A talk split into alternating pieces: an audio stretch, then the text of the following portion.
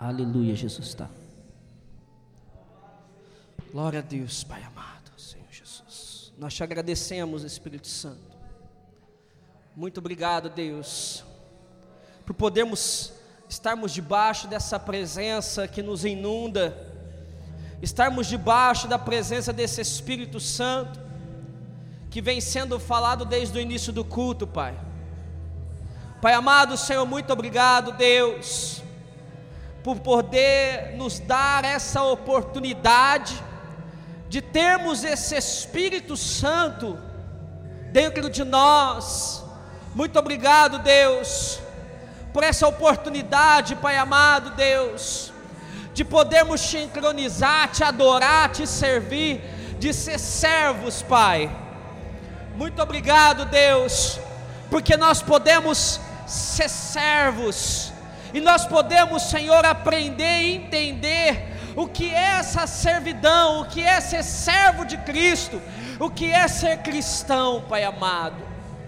Muito obrigado, Deus porque todos os dias o Senhor nos orienta, Pai. Nós te agradecemos em nome de Jesus. Aplauda o Senhor Jesus, amém? Glória a Deus, glória ao Pai, glória ao Filho e glória ao Espírito Santo de Deus.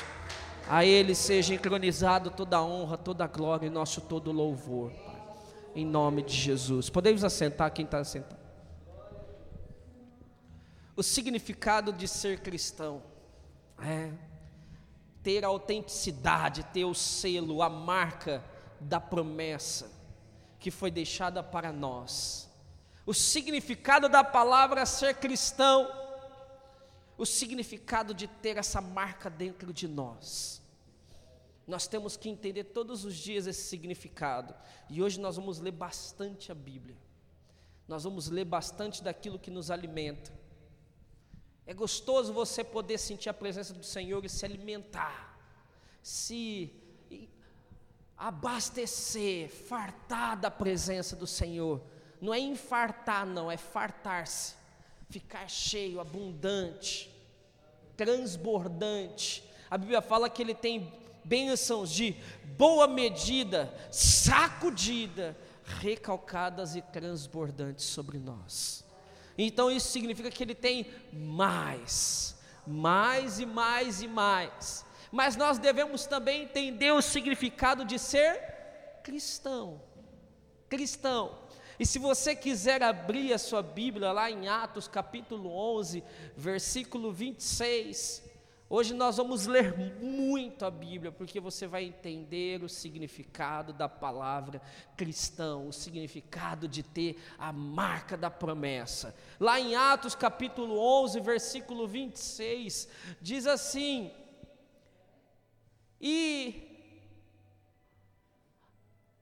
e tendo achado, tira essa música aí, da, parece da rainha da Inglaterra. E tendo achado o levou para Antioquia. E durante um ano inteiro reuniam-se naquela igreja e instruíam muitas gentes. E em Antioquia, os discípulos, pela primeira vez, foram chamados do que? De cristãos. Porque se você for entender, até então, os discípulos, os apóstolos, Atos está onde na Bíblia, no Velho ou no Novo Testamento? Depois de Marcos, João, Lucas, tá? Não tá? Sim ou não? Então ele vem depois da morte de Cristo. E aqui ele vai contar um pouquinho de como era a vida, por isso que chama Atos dos apóstolos, porque ele vai contar um pouquinho de como era a vida desses homens que, após a morte de Cristo, como era a vida deles. E até então, eles eram chamados de seguidores, de apóstolos, porque eles estavam ali presenciando a vida de Cristo. Mas Cristo foi ao Pai como a Bíblia fala, foi preparar morada para todos nós. E eles ficaram ali levando a palavra de Cristo. E eles iam de cidade em cidade, levavam amor. E as pessoas começaram a ver algo neles. E como fala ali, eles ficaram ali naquela cidade de Antioquia um ano, falando do amor de Cristo, falando da presença de Cristo. E até então essa palavra cristão ainda não tinha sido entoada. E as pessoas viram neles algo que refletia Jesus Cristo. Por que cristão? Porque cristão vem de seguir Cristo, ser de Cristo, filhos de Cristo, servos de Cristo. E ali as pessoas viram neles algo. Cristo, Jesus. E eles reconheceram a imagem de Jesus, o resplendor, a mesma glória, a mesma honra e o mesmo poder estava sobre aqueles homens. E ali eles falaram: vocês são cristãos, porque vocês são verdadeiramente a imagem e semelhança. E aí eu imagino, né? Eu fico eu, eu imaginando, ah, como que deve ter sido a alegria daqueles homens e mulheres de poderem ser chamados de cristão. O valor que tinha aquela palavra, o valor que tinha aquele nome, as atitudes dos, dos discípulos naquela cidade foi o que fez eles serem diferenciados. Atitudes, gestos, falar, vestir-se, isso foi com que eles fossem diferenciados e mostrassem que também eram como Cristo. Porque a Bíblia fala assim que assim como Cristo fez curar, libertar, falar de Deus, nós também poderíamos fazer. E foi ali um dos primeiros passos após a morte de Cristo que nós vemos que os apóstolos tinham, né, recuperado-se, porque eles vivenciaram a morte de Cristo. E ali havia passado luto, passado a dor, e podemos dizer que eles estavam revigorados porque eles entenderam que era necessário morrer Cristo, para que ele deixasse algo para nós a salvação. Sem a morte de Cristo não havia salvação. Sem a vinda de Cristo não havia libertação. Sem a vinda de Cristo não haveria perdão. Sem a vinda de Cristo não haveria o hoje. Pastor, quer dizer que não existiria o mundo? Não sei, mas não existiria o amor de Cristo aqui na terra. Não existiria o amor de Deus na terra. Porque Cristo Jesus Vou dizer assim: Cristo Jesus foi a última substituição de Deus para ganhar o jogo. Foi a última. Foi a última tacada de Deus para mudar a raça humana. Porque os anjos falaram para Deus: Deus, deixa que nós vamos até lá e destruímos tudo, acabamos com tudo. Deus falou: não, porque lá em 2019 vai ter uma igrejinha pequenininha, mas lá vai ter um povo que serve a Deus. Lá em 2019 vai ter uma igrejinha pequenininha que no dia de domingo é difícil eles irem, mas os que vão vão para se encher. Foi isso que Deus viu. Foi isso que Deus viu. Ele viu a sua descendência de Abraão. Ele viu que existia uma opção. E existe uma opção. Existe uma opção para nós. E qual é essa opção? Sermos chamados de cristão. Entender o tamanho da responsabilidade que é ser chamado de cristão. Entendermos o tamanho da responsabilidade que é levar a marca da promessa Entendemos o tamanho da responsabilidade que é estarmos com a marca da promessa nas nossas vidas, estarmos com a chave da salvação. Você está com a chave da salvação na sua mão nessa manhã. E essa chave da salvação se chama a palavra de Cristo. Ele fala: Eu sou o caminho, a verdade e a vida. Ninguém vai para o Pai, ninguém chega a Deus se não for por mim. Ninguém. E nós temos essa palavra que ela fala que é a palavra que cura, é a palavra que liberta e é a palavra que salva. Que é a palavra de Cristo. Sermos cristão. Vida de cristão, vida cristã é uma vida de renúncia. Fala para o seu irmão que está do seu lado, olha para ele aí. Olha para ele. Alexandre olha para Lisete, Lisete olha para Alexandre. Irmão Zé olha para Mancida, isso. Fernanda olha para para Vilma, Vilma olha para Fernanda, isso, deu par, vai dar par. Isso, olha só, deu par. Teteu, olha para mim, Teteu. Isso. Não, olha para o Zé Vitor. Olha lá, isso. E eu olho para todo mundo. Fala para ele aí. Vida cristã. Não, mas fala com fé. Eu sei que você não tomou café da manhã igual eu. Mas olha, fala com fé. Vai lá, Alexandre, você está um pouco longe. Vilma, fala com aquela, aquele sorriso novo assim. Vida cristã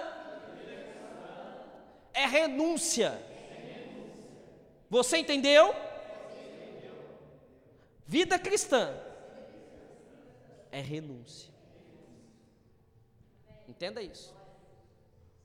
Porque vida cristã é renúncia. A palavra renúncia significa rejeitar, se despedir, abandonar. Vem do grego renunciar. Então quer dizer que nós temos que abandonar, rejeitar muitas coisas da nossa vida. E se você quiser abrir, abrir a sua Bíblia lá comigo em Lucas, capítulo 14, é, mas vamos ter que ser bem rápido. Lucas capítulo 14, versículo 33. Fala 33. É, quando eu ia no médico, né? Fala 33. Não sei por que 33. Né? Não podia falar, fala 19. 2. Uma vez perguntaram para mim, como que carioca fala o número 4? E eu fiquei intrigado. Falei, por quê? Como carioca fala número 4. Falei, deve falar 4. Ele falou, não, carioca fala 2 mais 2. Falei, ah, é pegadinha, né? Então imagina o, o, médico carioca, ele não fala 33, ele fala, fala 2 mais 2. Lucas, capítulo 14, versículo 33 diz assim: Assim, pois, todo aquele de dentre vós que não renuncia a tudo quanto possui, não pode ser o quê? Mas tem uma palavra antes: meu. Então isso significa o quê? Que se nós não renunciarmos às nossas velhas práticas, se nós não renunciarmos às nossas velhas atitudes, se nós não renunciarmos o nosso eu, porque todos os dias temos que renunciar à nossa carne, todo dia nós temos que rejeitar o pecado, todo dia nós temos que rejeitar a tentação, não aceitar a tentação, abandonar a tentação. Se nós todos os dias não fizermos isso, não podemos ser chamados de servos de Deus, de discípulos, de homens e mulheres cristãos. Cristãos. Pastor, mas como assim rejeitar sim? A Bíblia diz assim que o Senhor nos chama. Ele fala: Vinde a mim, vós que estáis cansados e sobrecarregados, e eu vos aliviarei. Só que ele pede uma troca, ele fala assim: Olha, se você quiser recomeçar uma nova vida do seu passado, eu não vou me lembrar mais. Do seu passado eu risco, e eu não me lembro mais. Mas nós temos que rejeitar esse passado. Mas vou falar algo para você: o trabalho do diabo é ser acusador. A Bíblia fala que ele é o acusador. Ele está ali apto para apontar o dedo para você. Então, quando um cristão aponta o dedo e fala para você assim: ó, você está errado, pode ter certeza, não é Deus. Porque Deus não aponta o dedo para ninguém. Deus chama aqui, ó, ó. Deus chama ao pé do ouvido. Deus fala conosco. Deus não é um acusador. Quem acusa é o diabo.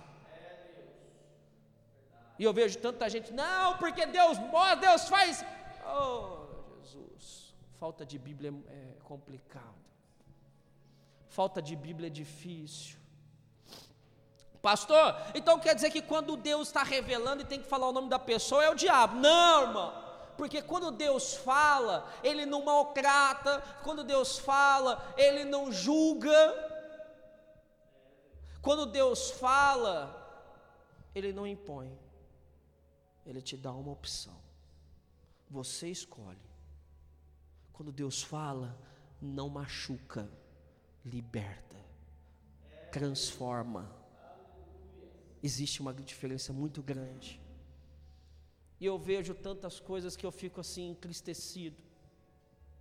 Como podemos dizer que temos Deus na nossa vida? E essa canção ela tem ficado assim cada dia mais. Põe a Leisa. Cada dia mais comigo.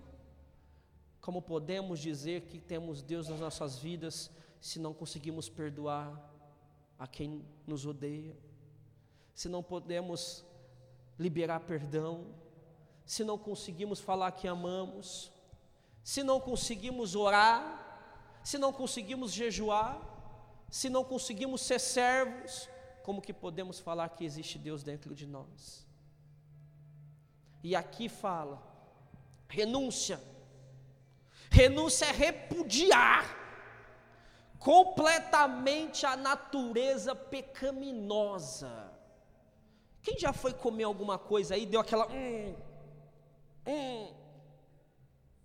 A gente fala que é repunar, né?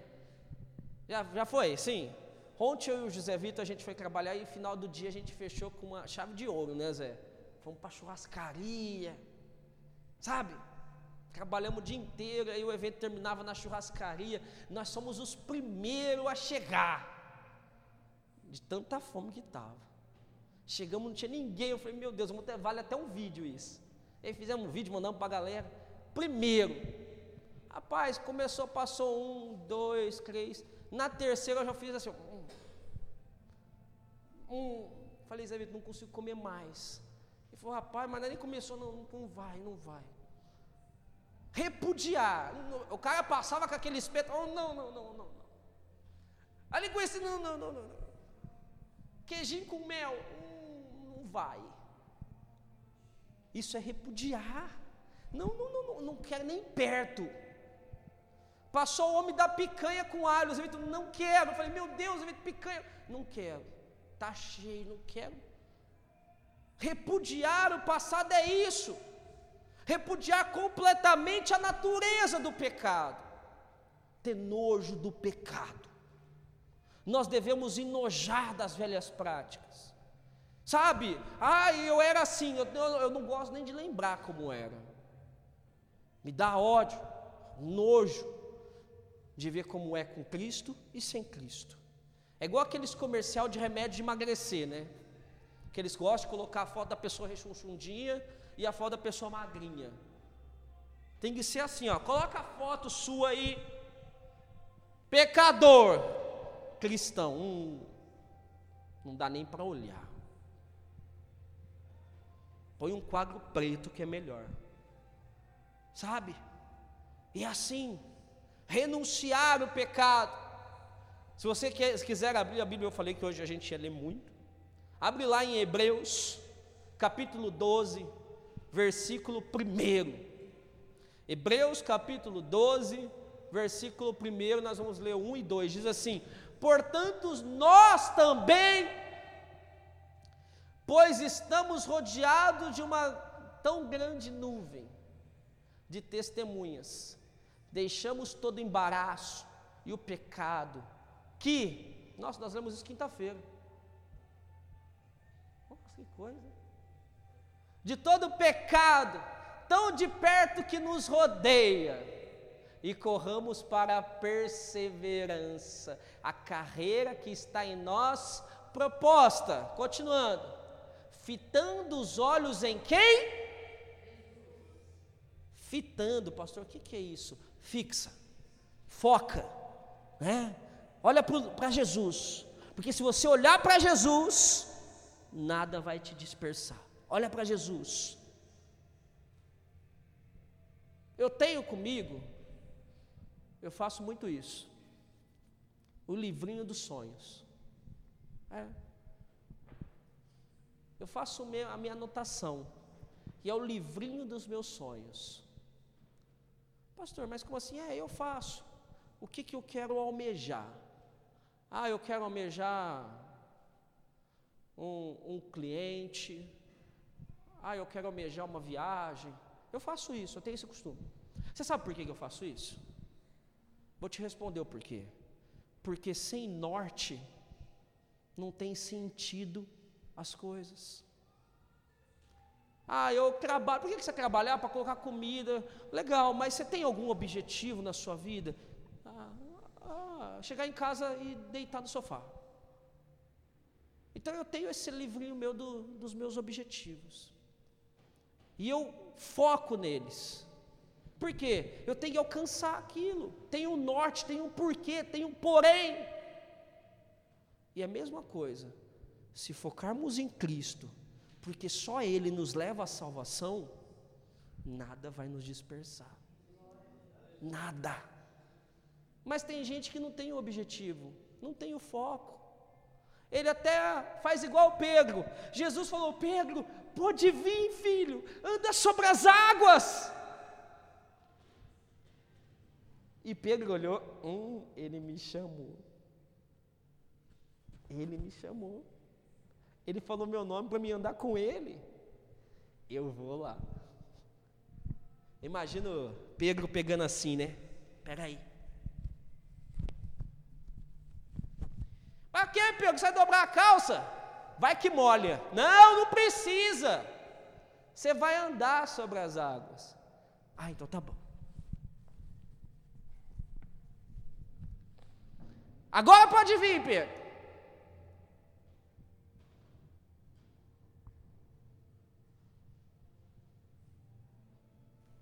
Não, não afunda.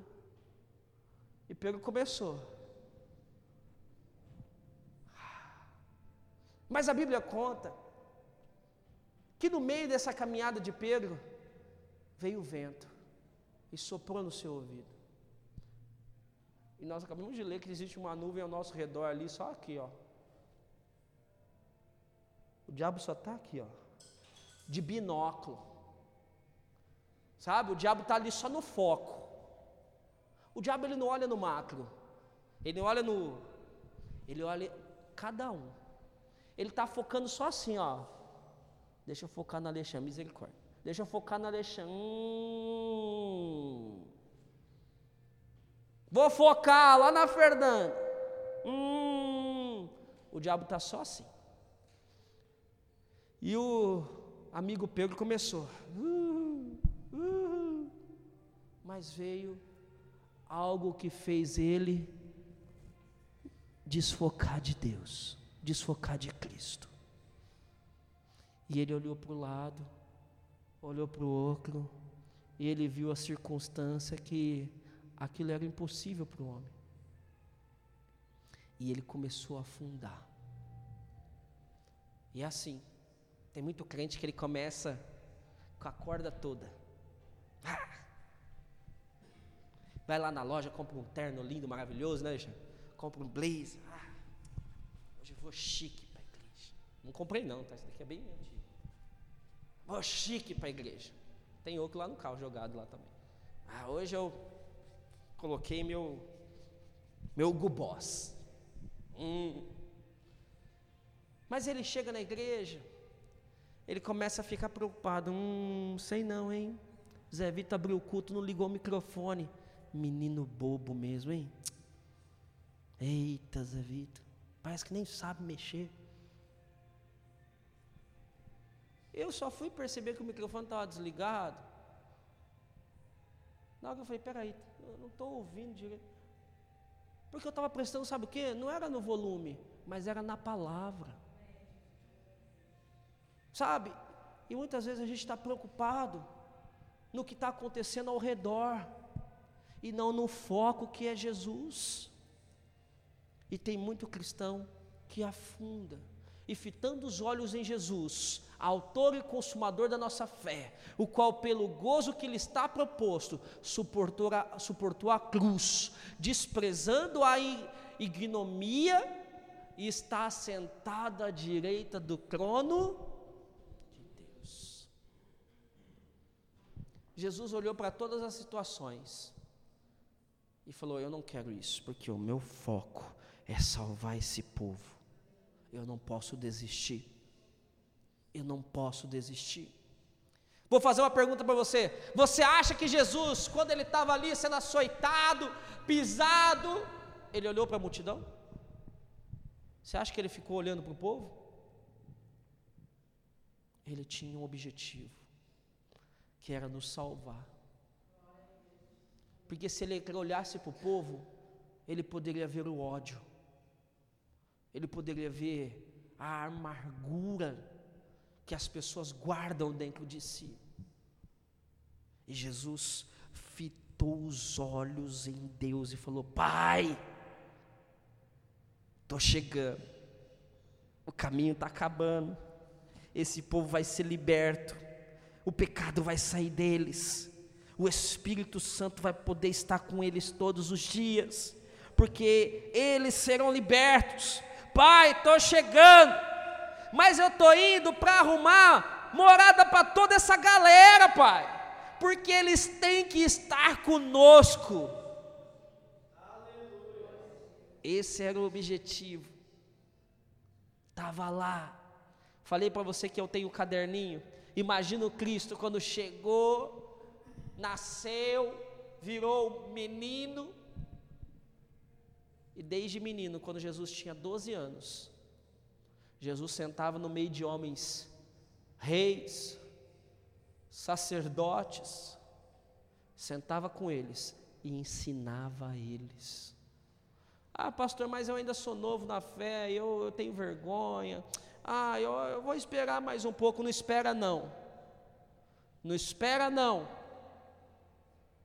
Zé Vitor fez uma abertura aqui que, para quem tem ouvido, ouça o que o Espírito diz à igreja. Não fique esperando, não. Porque quem espera, cochila, se dispersa.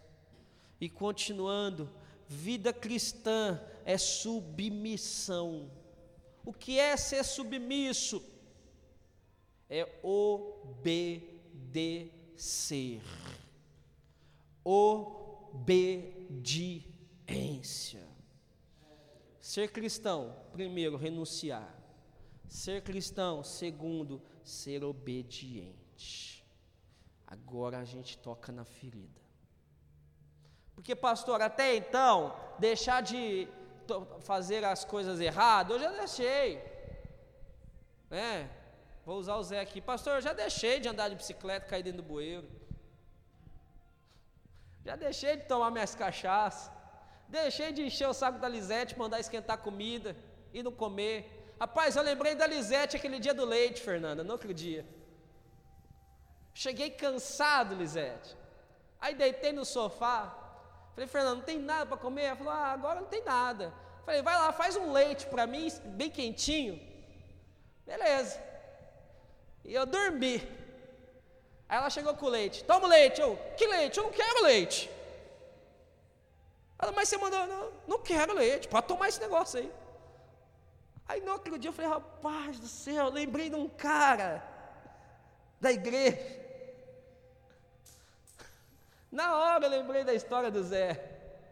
Falei, rapaz, pedi para ela fazer o leite, fez com o leite, veio tudo quentinho na caneca. Eu, eu lembro da cena. Né? Eu lembro ela chegando com a canequinha assim. E eu, não quero leite não, eu não pedi leite. Ela, mas você pediu, você falou que queria um leite quentinho. Eu falei, não, não pedi leite, voltei deu. No outro dia eu lembrei da história. falei, meu Deus. Obediência. Cristão, ele precisa de renunciar. Então, pastor, eu abandonei o meu passado. Eu, eu, antigamente eu tinha mania de mentir, não minto mais. Antigamente, pastor, olha, olha, era difícil, viu? Eu era difícil. Hoje eu sou uma pessoa muito mais amorosa. Consigo abraçar as pessoas. Consigo falar que amo. Olha, eu era difícil, eu era um homem difícil. Igual o Modemir. O Modemir chegou na igreja e falava que ele era gago. Eu nunca vi irmão. Toda vez que eu converso com ele, ele não gagueja. Deus é tremendo. Sabe que eu conheço pessoa que vem na igreja aprendeu a ler e escrever sem ir na escola. Sério, pastor? Eu conheço gente que veio para a igreja e aprendeu a ler na Bíblia. Na Bíblia. Sério, pastor? Jesus é didático? O poder de Deus é tremendo, irmão. Não brinca com Deus, não. Não tenta entender, não. Se Deus fez cego, se Jesus fez cego enxergar, coxa andar, surdo ouvir, você acha que não vai ensinar a ler? Hã? É, coisa mais fácil. Junta IA com O, dá a O. Opa, estou lendo. É assim. Segundo passo, submissão, obediência. Hebreus capítulo 5, versículo 7. Abre lá. Hebreus capítulo 5, versículo 7. Diz assim: O qual nos dia da sua carne, tendo oferecido com grande clamor e lágrimas, orações e súplicas, ao que podia livrar da morte, e tendo sido ouvido por causa da sua reverência, ainda que era filho, aprendeu o quê? Por meio daquilo que. Sabe de quem está falando aqui? De Jesus. De Jesus mostrando como Jesus foi obediente. Então olha para o seu irmão que está do seu lado de novo agora aí. Olha para ele, vai lá, Valdir, olha para o Zé agora. Agora inverte, olha para Fernanda, sei lá. Agora é isso aí. Olha aí. Você olha para o seu irmão, olha bem, abre bem o olho aí, irmão Ademir. Fala para dona Elza abrir o olho. Abre o olho, dona Elza. Dona Elza tem assim pequenininho. É igual o meu, né? O meu, um, o meu tem um problema, né? Um é menor do que o outro. Então meu você não sabe qual está dando os farol alto, farol baixo. Tá ali. Mas olha para ele. Fala para ele, esse irmão, você está bonito hoje. Ah, agora ficou difícil, né? Fala aí. Vai lá, vai lá, Alexandre. Você tá bonita, hein? Oita, hein? E aí, Zé? Ah, é gostoso elogiar, né? Faz ser. Eita.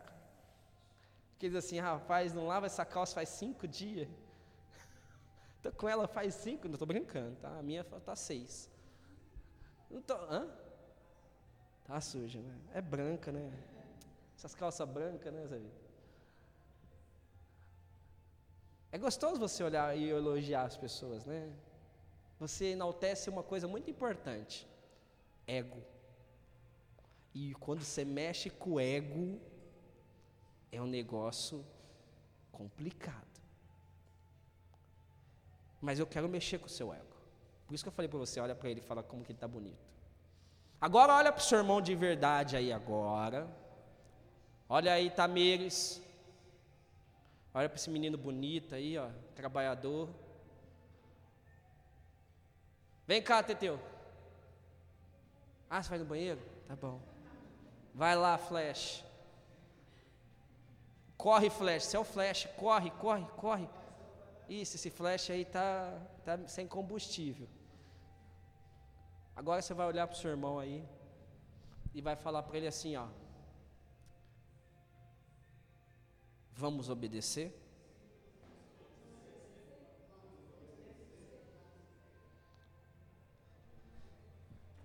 Jesus naquele momento da cruz, ele nos ensinou o que era obediência. Como eu disse, Jesus ali, ele não olhou para a circunstância, ele não olhou para a dificuldade, ele poderia, na hora que ele estava lá sendo açoitado por nós, e aqueles soldados romanos, que eles pegavam, açoitavam Jesus, e o açoite ele era até 30 vezes, nenhum escravo, nenhum preso, não poderia ser açoitado mais que 30 vezes. Então, quer dizer, eles tinham um limite. Então eles estavam, 28, pá! 29, pá! Um! Ó, oh, peraí. E o 30? Pô, é até 30, gente. Vocês pulou. Dois! Ô, oh, gente, mas é até 30. Jesus não ficou. Ele obedeceu. E por muitas vezes a gente fala assim, pô, eu não vou, eu não vou esse domingo, não, porque domingo passado o culto terminou dez e meia. O culto tem que terminar dez horas, pastor. Eu não vou. Para de olhar para a circunstância. Era Santa Ceia, culto especial, né? É um culto onde a gente se alimenta. Não, mas não pode. Você acha que Jesus ficou lá? Vai, vai acabar, 29. Ele vai dar 30, agora acaba. Ah! Mas esse cara está contando número 1. Ele continua batendo. Ah! 28! 29! Ah! Ixi, voltou de novo para um.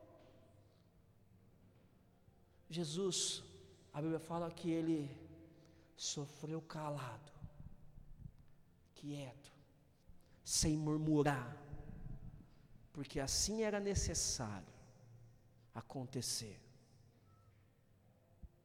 Jó, pastor, você vai lembrar de Jó, avô? Jó poderia ter murmurado, metido o pé no balde, Pá!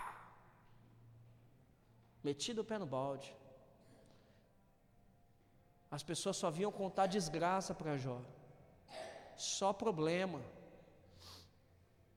Mas Jó, amém, Senhor, glória a Deus. Muitas vezes a gente passa pela prova, a gente começa, eita! Eu vou na igreja quinta, domingo, eu oro, eu faço aí, Jesus, me ajuda! Ô oh, Jesus! A oração dele é assim: Senhor, eu queria tanto um carro, uma casa, um avião, um cavalo, um camelo, com duas corcovas.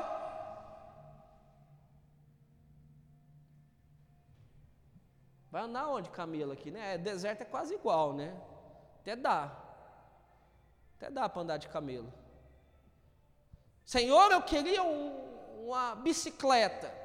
Mas que a bicicleta tinha roda de carro, volante de avião, banco de Kombi. Vai ficar de, Deus vai falar assim: coisa difícil pediste, hein? Sabe? Sendo que a nossa oração independentemente da circunstância, tinha que ser agradecer a Deus todos os dias. Sabe? Nós temos que aprender a largar de ser um povo murmurador. Um povo que só olha para a dificuldade e começar a olhar para a diferença. Ontem eu estava lá na palestra do evento que a gente estava trabalhando e subiu um rapaz no palco e ele falou: Olha, antes de eu chegar aqui, eu morava em um cômodo. Dormia eu, minha esposa e meu filho num colchão no chão. Como não tinha muito espaço, a gente não podia ter guarda-roupa. Eu fiz um varal dentro do quarto e eu pendurava as roupas no teto. Porque não tinha, não tinha jeito de ter guarda-roupa. Ou era o colchão, ou era o guarda-roupa. Então eu optei pelo colchão. Era uma edícula com banheiro. Então ele tinha um quarto com banheiro. Agora imagina, Se nesse quarto malemar cabia um colchão, ele ainda tinha que ter um fogão. Eu fiquei ali pensando nisso. Muitos ali deram risadinha dele, né? É mentira. E no que acabou aquilo, veio um, um dos donos da empresa e falou assim, cara, e eu fui na casa dele. E não é mentira. É verdade. Eu cheguei lá e eu fiquei aterrorizado, porque eu nunca tinha visto tanta pobreza. Tanta pobreza. Ele falou, cara, o chão era aquele chão vermelhão, parecia que era terra. Sabe? E ele falou, cara, eu não sabia o que eu fazia para ajudar aquela pessoa. Eu falei, ah, vou dar dinheiro, mas se eu der dinheiro agora, eu vou ter que dar dinheiro depois, vou ter que dar dinheiro depois, vai virar um ciclo vicioso. E ele deu oportunidade. E aquele homem subiu lá no palco e falou: Eu vou contar minha história para vocês, porque eu quero que vocês aprendam que existe escolha. E ele é servo de Deus. Eu, aí eu falei: Eita Deus, essas coisas é tremenda. É aí onde a gente vê, né? Ele falou: Uma coisa que eu aprendi, mesmo morando lá num cômodo, dormindo no chão todos os dias, eu sabia que um dia Deus iria abrir a porta. Eu sabia que Deus um dia ia me dar a saída. Então eu só agradecia. E aí ele falou: esse ano eu pude viajar, ele falando tão feliz. Eu viajei para fora do país, a gente mobiliou meu quarto, só meu quarto ficou em 12 mil reais de móveis.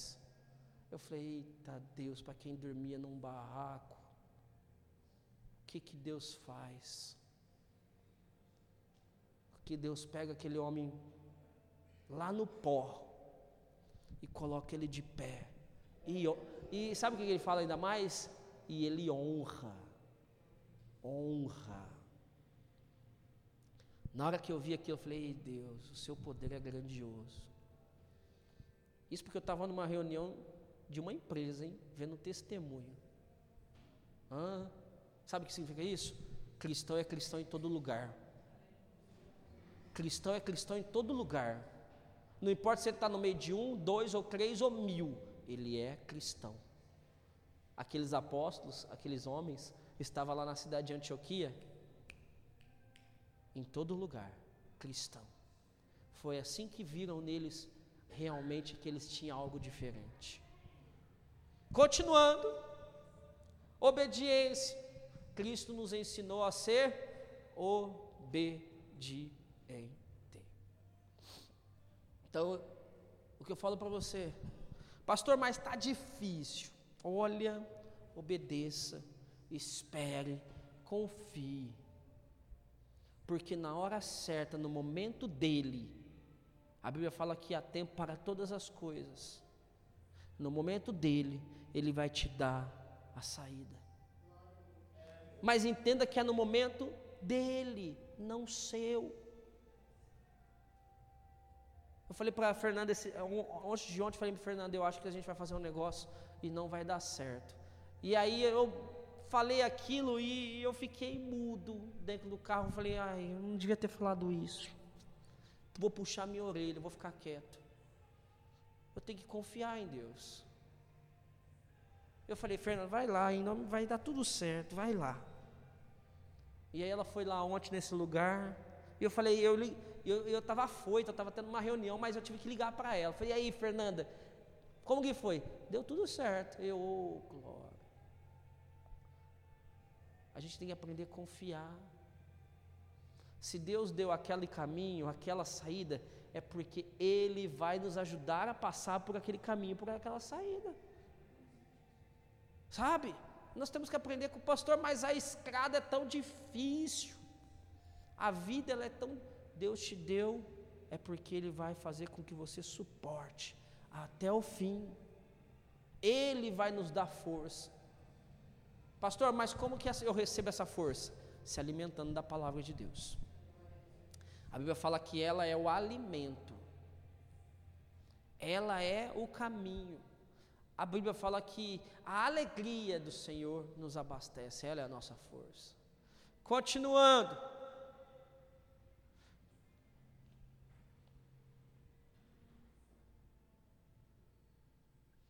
Se você quiser abrir comigo, 1 Pedro, capítulo 1. Eu acho que Pedro só tem um, né? Não sei. Mas 1 Pedro, capítulo 1, versículo 2. Põe lá, Zé. Presta atenção nisso. Eleito segundo a presciência de Deus Pai, na santificação do Espírito, para a obediência e a aspersão do sangue de Jesus Cristo. Graça e paz vos sejam multiplicados. Nós fomos escolhidos, eleitos, unanimemente. O Senhor te escolheu para que você fosse obediente, para que a graça dele esteja sobre nós. Ele te escolheu, pastor, mas eu ando passando, olha, o Senhor te escolheu, Ele está contigo, e Ele vai fazer você ser exaltado, colocado no mais alto, na hora certa, sabe? Temos que, ó, estarmos debaixo disso. Temos que estar debaixo da graça de Deus. Ele fala que Ele nos escolheu para ser obediente. O Senhor te escolheu hoje para estar aqui nessa manhã de domingo, 9 de junho. Seis meses do ano já se passaram. Hã? Parece que foi ontem que a gente estava aqui fazendo a, a, o Réveillon. Aquele comidaiada. Esse ano vai fazer melhor, hein? Hã? Esse ano eu quero contratar garçom. Quero fazer aquele negocinho que a gente vai. Vamos comer só. Só vamos comer. Por quê? É o melhor. Nós merecemos o melhor. A Bíblia fala que Ele é o dono do ouro e da prata. Ele tem o melhor para nós. Pastor, então quer dizer que eu tenho que ter aquela conta cheia de dinheiro sabe, gorda. Apóstolo Paulo rejeitou uma vida de honra humana, de dinheiro humano, para viver por doações, porque ele queria falar do amor de Deus, aquele amor que tinha impactado ele. Ele falou: Olha, é o seguinte, eu não quero mais nada, porque a graça de Deus já me satisfaz. Eu não quero mais nada. Eu não quero mais ter lá, naquela época não era carro, então, né? Eu não quero mais andar de carruagem, eu não quero andar nos melhores cavalos, eu não quero mais nada disso. Eu só quero ter Cristo em mim. Isso só já me satisfaz. Eu não quero mais nada, eu não quero ter uma casa linda, maravilhosa eu quero só ter Cristo, porque isso já me satisfaz.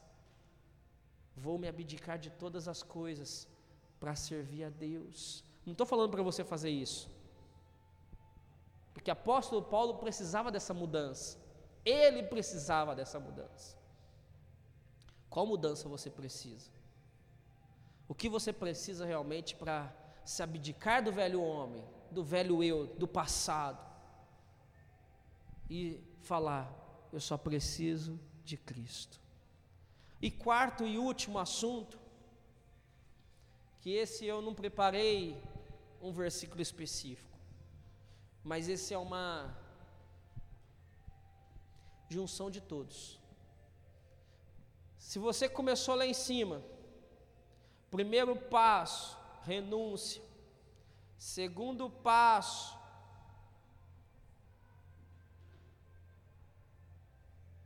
submissão. Teve outro passo ali que foi renúncia, vida cristã, submissão. E nesse último passo, que ele vai juntar todas essas informações. Se você tiver tudo isso, no final você vai ter compromisso com a casa de Deus. Se você for obediente, ter uma vida de cristão, renunciar às velhas coisas, você vai ter compromisso. E Deus fala que Cristo tem um compromisso com nós. Sabia? Cristo tem um compromisso de vir buscar a noiva. A noiva somos nós, a igreja. E quando você perguntar aqui para o Jadiel, né? Faz tempo que ele não está aqui, vou usar ele, né, Alexandre? Vou deixar você de lado hoje. Alexandre serviu Santa Ceia domingo, hein? Vou perguntar para o Jadiel. Quando você e Tamires assumiram um compromisso de vamos ficar junto, algum dia você falou assim, não, hoje eu, hoje eu vou sair com outra mulher. Hã? Fala alto aí. Não. E o legal é que ele falou até assim, rapidão. Não, que isso? Ei. E você, Tamires? Jadiel viajando, né? Eita, meu marido não está aqui. Tem tanto homem aí, eu vou ficar com um hoje, né? Pelo menos, é. E aí, pensou nisso? Por quê? Vocês firmaram um compromisso. Vamos ser só um. Vamos deixar de ser dois. Essa é a matemática de Deus. Isso que eu acho muito legal, né? Um mais um é dois. Não, na, na matemática de Deus, um mais um é um. Se torna uma só carne. Olha que maluco. Matemática de Deus é três é um. Pai, Filho e Espírito Santo é um. Peraí, passou mais, mais um, dois, três, é três. Não, é um. Essa é a matemática de Deus. Por isso que eu falo para você, não tenta ficar igual os caras ficam lá na televisão. Não, vamos entender.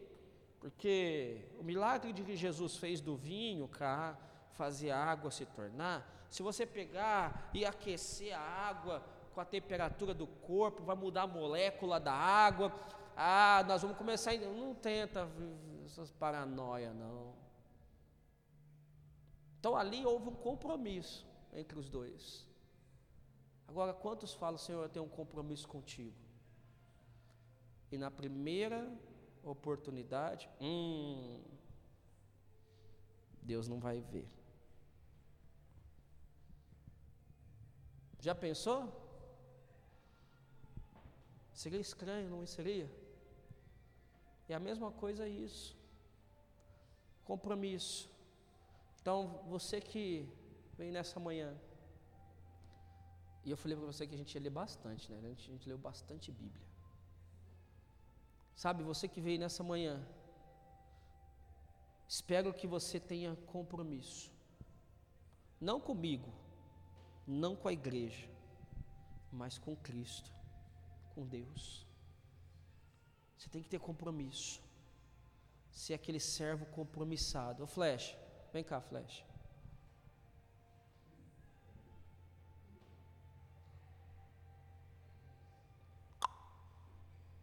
Faz até barulhinho. Vem cá, Flash. Seu nariz está entupido? Ô, oh, gente. É o frio, você não acha que é o frio? Não? O que, que é então? Ah, você está tossindo, eu vi você tossindo.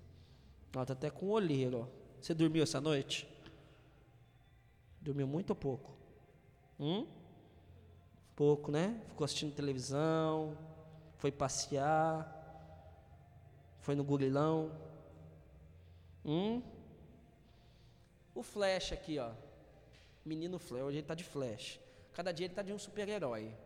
Patrulha Canina, Flash, Homem-Aranha, ó. Isso aí, ó. Igual o Flash. Mas o Flash, ele tem um compromisso. Sabe qual é o compromisso dele?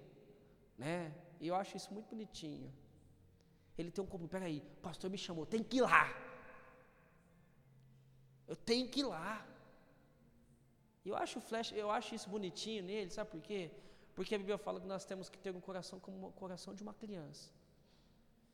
E se ele fala que ele, eu, ele é assim, pastor, eu vou cantar. Aí esses dias eu falei para ele, ó, oh, não deu tempo de cantar hoje, não tem importância. Não. Eu falei, você vai cantar no outro dia, tá bom. No outro dia, na quinta-feira, chegou o pastor, vou cantar. Compromisso. Falei, ó, você canta na quinta-feira. Tá bom, pastor. Vou cantar. E aí eu falo para você o seguinte: compromisso. Por isso que eu chamei o menino Flash aqui hoje. Porque ele tem compromisso, mesmo sendo uma criança. Ah, pastor, mas ele depende do pai e da mãe trazer ele. Muitas vezes não vem do pai e não vem a mãe, vem com a avó. Mas vem o Flash. Ele vem. Porque ele tem um compromisso desde pequenininho. Está aprendendo. Sabe? Moeda. Compromisso. Você tirou do seu cofrinho? Conta aqui. Testemunho, presta atenção. Da onde é a moedinha? Cofrinho. Por que, que você pegou a moedinha do cofrinho? Porque para me colocar lá dentro da caixa.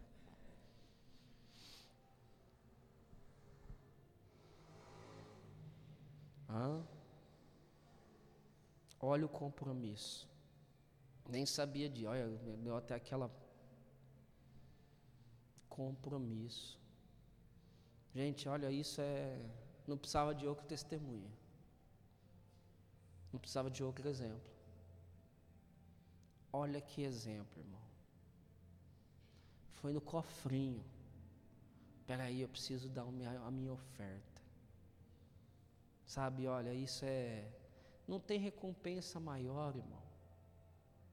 Não tem testemunho melhor. Poderia ter alguém subido aqui e falar: Olha, eu conquistei um carro do ano, a casa. Mas esse testemunho, sabe, é isso que nós temos que aprender. Gra gravou isso, Zé? Estava gravando o culto aí? Está transmitindo. Presta atenção, você que está assistindo isso. Isso é testemunho de uma criança. Né? Sabe, e como esse menino aqui, senta lá, Teteu, já vou chamar você. Senta lá no banquinho lá, lá atrás. Vai lá, senta lá perto do Zé Vitor. Como ele, irmão. Como nós aprendemos hoje aqui. Isso aí. Como nós aprendemos hoje aqui. Temos que ter esse compromisso. E não é com a igreja, não é. Se você perguntar para ele, eu acho isso tão gostoso, porque eu não tenho o costume de ficar falando de dízimo, oferta, é obediência. Mas ele está ali, ó, compromisso, compromissado, sabe? E isso é importantíssimo. Compromisso. Ele lembrou que ele tem que dar oferta, sabe? Eu espero que você tenha compromisso não comigo, não com a igreja, mas com Deus. Amém? Deu para você entender a palavra nessa manhã? Deu? Vida de cristão? Carimbo da promessa? Coloque-se de pé em nome de Jesus.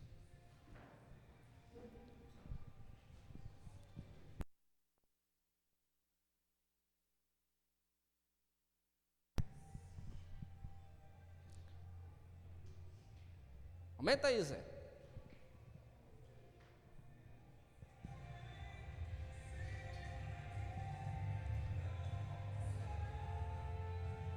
Onde está Deus das nossas vidas?